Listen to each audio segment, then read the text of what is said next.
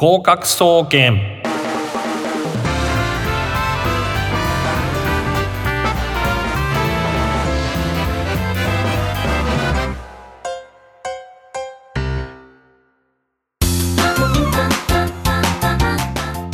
皆さんこんばんは。合格総合研究所略して合格総研の時間がやってまいりました。私はパーソナリティの渡辺敦です。毎週火曜日19時調布 FM83.8 よりお届けしておりますスマホやパソコンタブレットの方はリッスンラジオリスラジというアプリをダウンロードしていただけますと調布近郊エリア以外の全国どこからでもこの番組聞くことができます。ぜひ、リスラジオをダウンロードしていただき、合格総研をスマホやタブレット、パソコンからお楽しみください。この番組は大学受験をメインに、様々な受験や資格試験など目標に向かって頑張っているリスナーの皆様、そしてそのご家族を応援していく学習応援型バラエティ番組となっております。さあ、今日は11月10日、11月も3分の1が過ぎてしまいましたね。えー、早いですね。えー、っと、この番組はですね、えー、実は、えー、3年前というか、えー、から、えー、スタートしているんですけれども、11月の放送で私、渡辺がですね、えー、いつもですね、えー、話しているかと思うんですが、11月には非常に思い入れがあります。えー、というのもですね、えー、11月30日に、まあ、あの、えー、就職氷河期に就職できた、えー、信託銀行辞めたんですね。えー、辞表を出して、えー、辞めるということです。もう要するにですね、家族とか、まあ、親戚とか、誰一人賛成してくれる、後押ししてくれる人はいませんでした。で、でまあ、自分はその、えー、銀行を辞めて、まあ、ただ辞めるだけだとちょっと、えーまあ、問題があるので、まあ、大学院に行くと、えーまあ、こういうですね、えーまあ、決断をして、えーまあ、銀行を辞める退職するということにしたんですけれども、まあ、ちょうどですね、えー、11月10日前後ぐらいだったと思いますが辞めようと、えー、決断してで、まあ、その後上司に話に行った、え、そんな記憶がある、え、わけです。で、まあ、そこでですね、まあ、未来のことがどうなるのか、まあ、当時はさっぱり分かりませんでした。で、まあ、親も含めですね、応援してくれる人なんて一人もいませんでしたし、まあ、その、なんていうんですかね、どちらかっていうとやめない方がいいよとか、まあ、そういう、要するに否定的な、フリーターになってどうするんだとかまあそんなこと言われましたね。で、まあその、まあ当面は、まあ塾とか予備校とかで食べていけるはずなので問題ないと。まあ、こういうことを言うとですね、もうそんな業界はもうこの先ないから無理だというような答えが返ってきた思い出があります。まあ現在はですね、割とフリーランスとかですね、まあそういう、えー、フリーエージェントの、えー勤務形態、ノマドとかですね、まあ、そういうものが発達してきてますので、まあ、あまりそのプレッシャーっていうのはあんまりなかったかと思うんですけれども、当時はですね、まあ、結構そういう、えー、周りからの、まあ、なんですかね、えー、プレッシャーが高かった気がします。えー、ということでですね、まあ、決断を自分でしたら、まあ、それに進む、えー、それに基づいて進んでいくというのが一番後悔がないかなというふうに思います。で、今年もコロナでですね、いろいろ大変だったと思いますけれども、まあ、ここでの苦しみがですね、まあ、黄金鏡へつながることを祈って、ここで一曲お送りいたします。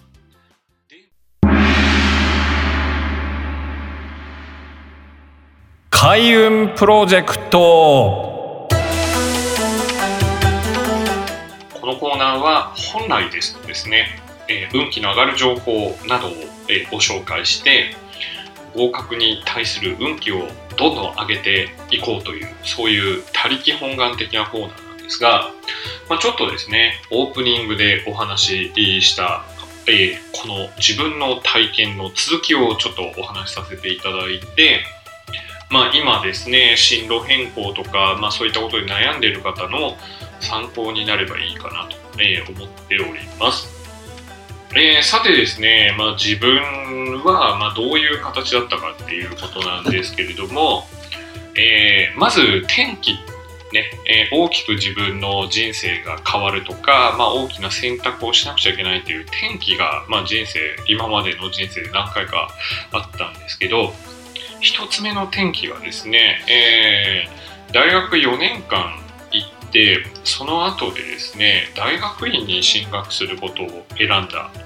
えー、というのが1つあります。で、えー、その大学院の受験でもですね、一悶着といいますか、えー、まあいろいろありました。で、何が起こったのかというと、当時はですね、現在はちょっと就職活動とかっていうのが、まあなんですかね、就職協定とかっていうのがなくなってしまったりとか、あるいはインターンシップとか、まあそういうことがあったので、大学3年生の方に早まって、逆に早まってきているっていうところがあるんですけれども、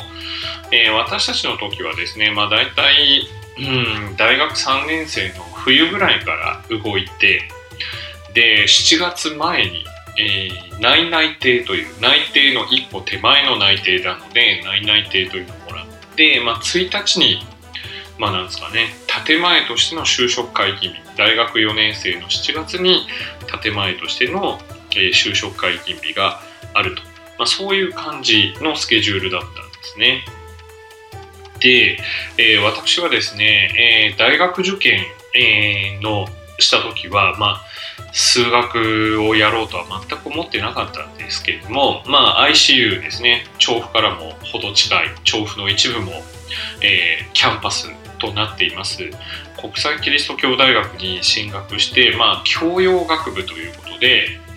まあ、それまでですね、まあ、受験勉強とかそういう、えー、試験のための勉強してたんですけど結構大学でいろいろなことを知るっていうのが楽しくてですねもうすっちゃかめっちゃかはちゃめちゃに、まあ、勉強したりとかバイトしたりとか、えー、してたわけです。で、まあ大体ですね、当時確か4年間で136単位取れば卒業なんですけど、まあ授業いろんな学科のいろんな、えー、学問の授業を取ってたんで、198単位取って大学4年生を卒業したわけなんですが、大学4年の時にですね就職すべきかそれとも大学院に進学して今やってる数学をもうちょっと真面目にやるべきかちょっと悩んだ時期がありました。でまあ私が出した結論はですねまあ ICU の教養学部、まあ、何を専門にしてるかちょっともやっとしてるなと。いうことで、まあ、自分自身の専門性っていうのをもうちょっと、えー、まあなんですかね なんかちゃんと持ちたいなと思って進学を 決意します。ね、進学を決意したんですけれども推薦入試っていうのはですね、えー、あったんですね当時。で、えー、まあその ICU の理学科というところから理学研究科というところに移るんですけれどもそのままですね推薦入試を、えー、受けようと。で、まあ、それで合格できたらもう楽だし、まあ、その卒業論文を書いてそのトピックを広げてそのまま修士課程でやろうと思ってたんですけどその推薦入試に不合格だったんですね。その結果が出たのが7月13日です今でも覚えてますけれども7月13日ということですから、先ほどお話ししたですね、まあ、えー、就職協定の解禁日が7月1日なので、まあ、そこから就職活動することっていうのはできないわけですよ。で、僕はですね、えー、私はですね、まあ、当然推薦試験で合格するだろうと思ってですね、まあ、最後、大学生活、学部生活最後を、えー、楽しんで過ごしていたんですけれども、突然不合格なんです。で、そうするとですね、まあ私の親なんていうのは非常にですね、あの白状なので、まあ非難の嵐なんですね。えー、いや、慰めてこれから頑張れとかですね、あるいはもう一年人生を見つめ直せじゃなくて、就職もできないし、大学院の推薦試験に落ちるっていうのはどういうことなんだと。えーまあ、こういう質問帳の話で、まあ、とにかくあの、えー、誰も味方ではないわけです。で友達に、まあ、お話ししたいわけですよその今の落ち込んだ気持ちとかですねそういうのを話してみたいんですけど皆さんですね、えー、内定式というのが7月1日ぐらいにありましてもう結構いい企業に決まってたんですね。まだ大学4年で就職できてればですねまだまだ、えー、景気は良かったんですけれどもその、まあ、結構いいいい世間的に、まあ、有名なあまあ、英語で言うと prestigious ってことなんですけど、まあ、社会的な威信の高いですね。そういう企業に決まってこれからの社会人人生について夢を語ったりとか俺は総合商社に行くとかですね、えー、銀行に行くとか大手のメーカーに行くんだとかあるいはですね小さいけど伸びてるベンチャーのソフトハウスに入るんだとか、えソフトウェア会社ですね、まあ、そういうとこに入るんだとかいやーとかそういう話をしている中ですね。え私はですね、えー、試験に失敗して就職活動もしてないと。そういうですね、えー、残念な状態になっていたわけなんですね。で、しかもですね、えっ、ー、と、えまあなんですかね、その時現役高校生の塾で働いてたんです。大学2年生から大学3年生までの2年間ですね、現役高校生の塾、当時、武蔵小金井というところにあった、え、小さい塾がありまして、まあ、修水って名前なんですけども、修水ゼミか、えー、そういうところで働いていたんですけども、まあ、なんかね、あの、えー、とにかくあの、校舎長社員さんの言ってることと、まあ、ちょっと契約とか待遇関係で、まあ、ちょっと、えー、齟齬があったんでそこもやめてしまっていたということなんで、えー、週1の、えー、お受験の、まあ、サピックスってとこなんですけど、えー、そこの西東京校で国語を教えていたんですが、まあ、その国語を教える仕事しか残ってないと、まあ、こういう状態だったんですね。はい。で、友達にも相談できないと。で、えー、親も兄弟もですね、まあ、えー、笑っていたり、冷ややかに笑っていたりとか、非難ですね。えー、学費を高い学費を払ってお前は何をしてるんだとか就職もできないやつだっていうのはもうどうしようもないとか、まあ、そういうですね、えー、非常に温かい、えー、言葉を、えー、要するに投げかけてくれたわけです。まあ温かいっていうのはもうご存知だと思いますけど、え、皮肉ですね。まあ、そういう、え、落ち込みの中で、まあ、指導教員の先生にあの相談しに行ったわけです。ということで、ここからどういうふうに私が立ち直っていったかっていう話は、えー、1曲お届けした後、えー、お伝えしたいと思います。さあ、そろそろですね、えー、急いで受験勉強も頑張っていかなければならないので、えー、そんな意味も込めて。合格への道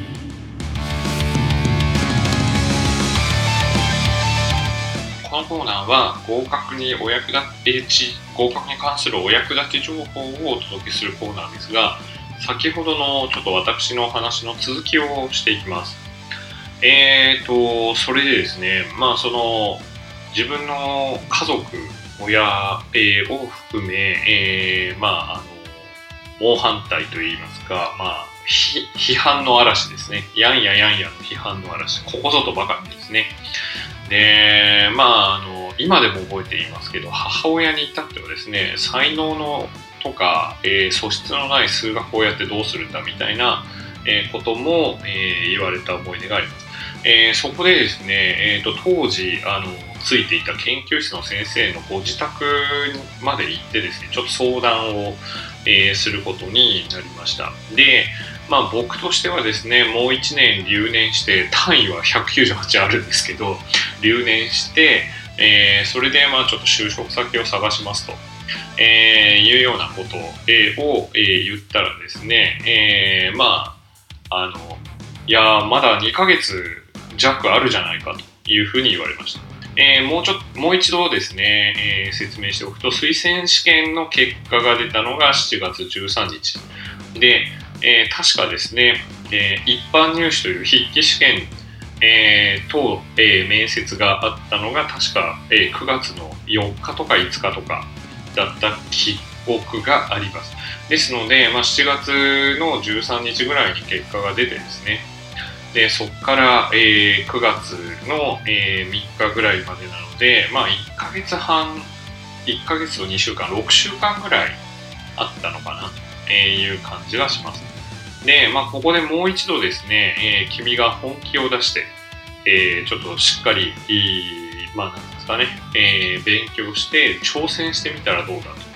ということだったので、まあ、ちょっとあの挑戦することにしました。で、まあ、友達とも、えー、まあ、なんか連絡も取れずですね、えー、どうしていたのか、まあ、ちょうど夏休みだったので、まあ、会う機会もなかったのが良かったのかもしれませんけれども、えー、一人でですねこもって勉強するとで朝のですね9時から12時までの3時間っていうのはこれはあのえー、当時、教えていた先ほどもちょろっと言いましたけども、えー、中学受験のサピックス小学部というところの、え夏季講習で、まあ、お金を稼がなきゃいけないわけですね。まあ、あの大学院の、え授業料っていうのは、え出さないみたいなそんな話だったので、まあ、ここはお金を貯めないといけないと、えいうことで、まあ、3時間えー、バイトをします。で、まあ、前後合わせると家に帰ってくるのが1時ちょい過ぎぐらいですね。で、まあ、ちょっと暑いのでご飯を食べて寝ると。で、当時ですね、えー、住んでいたところはですね、あの、クーラーがなかったんですね。扇風機のみと。えー、こういう形なので、窓を全開にしてとにかく寝ます。え、夜はですね、ちょっとそういう風にして開けて寝ていると危ないので、え、寝るわけですね。で、4時間弱ぐらい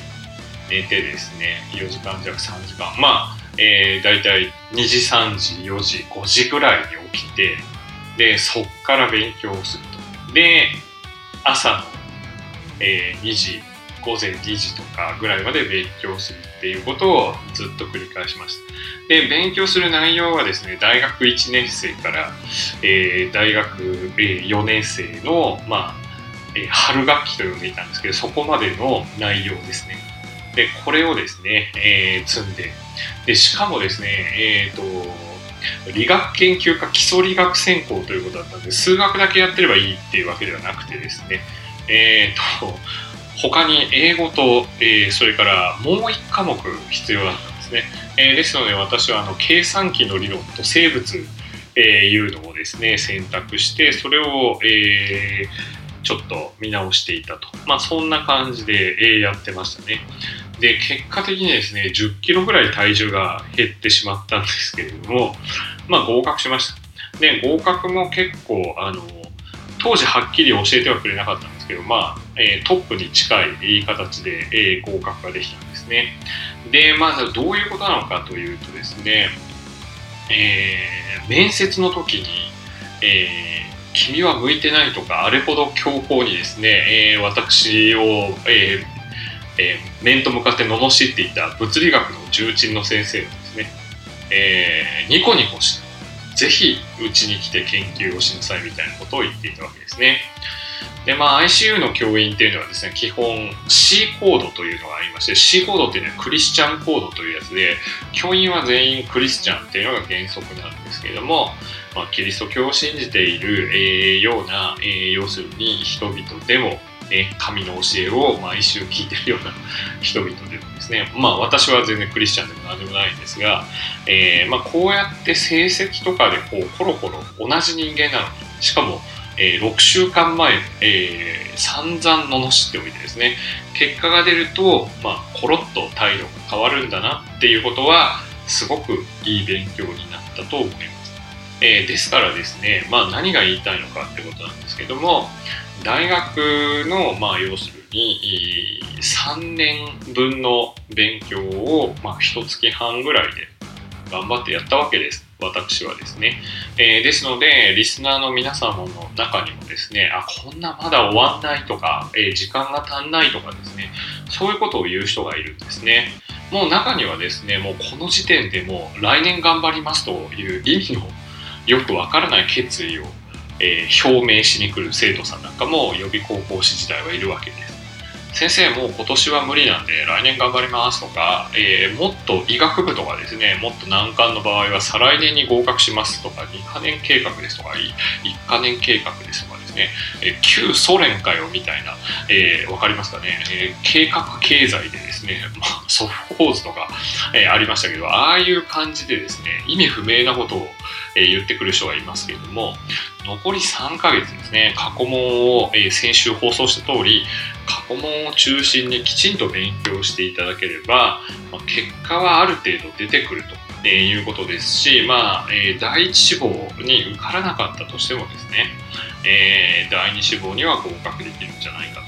えー、そういうふうに私は思います。で、え私自身はですね、まああの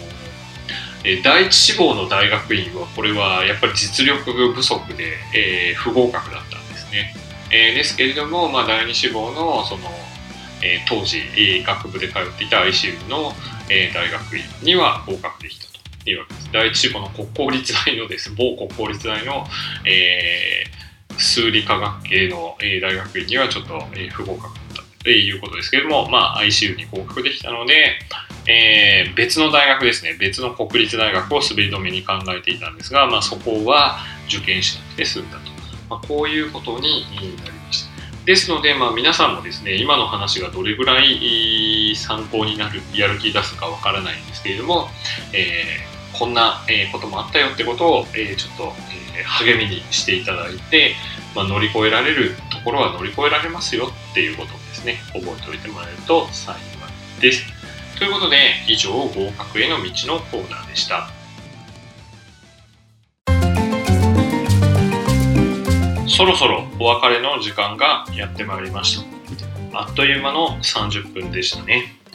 えー、この番組合格総研ではお便りを募集しております。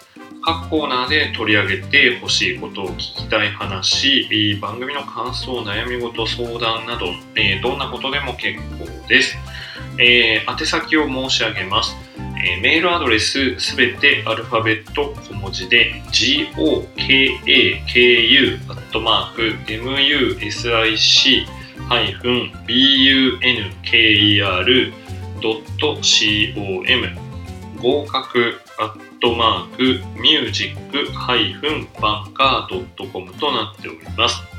えー、私が解説しておりますアメーバブログある予備高校師の日常バージョン2というブログ、こちらからでもメッセージ結構ですし、Twitter のアカウントですね、合格総研と探していただくと、私、セミリタイヤ淳というクレジットになってますが、えー、こちらと、えー、中野先生の、えー、アカウント両方出てきますので、どちらもフォローをお願いします。なお、ミュージックバンカーと検索していただきますと、えー、公式ウェブサイトトップページ、ラジオ番組一覧、えー、こちらから宛先へのリンクに行けますので、こちらからでも、えー、送信可能です。えー、私が執筆しました参考書、大学受験自由英作文がスラスラ書ける本、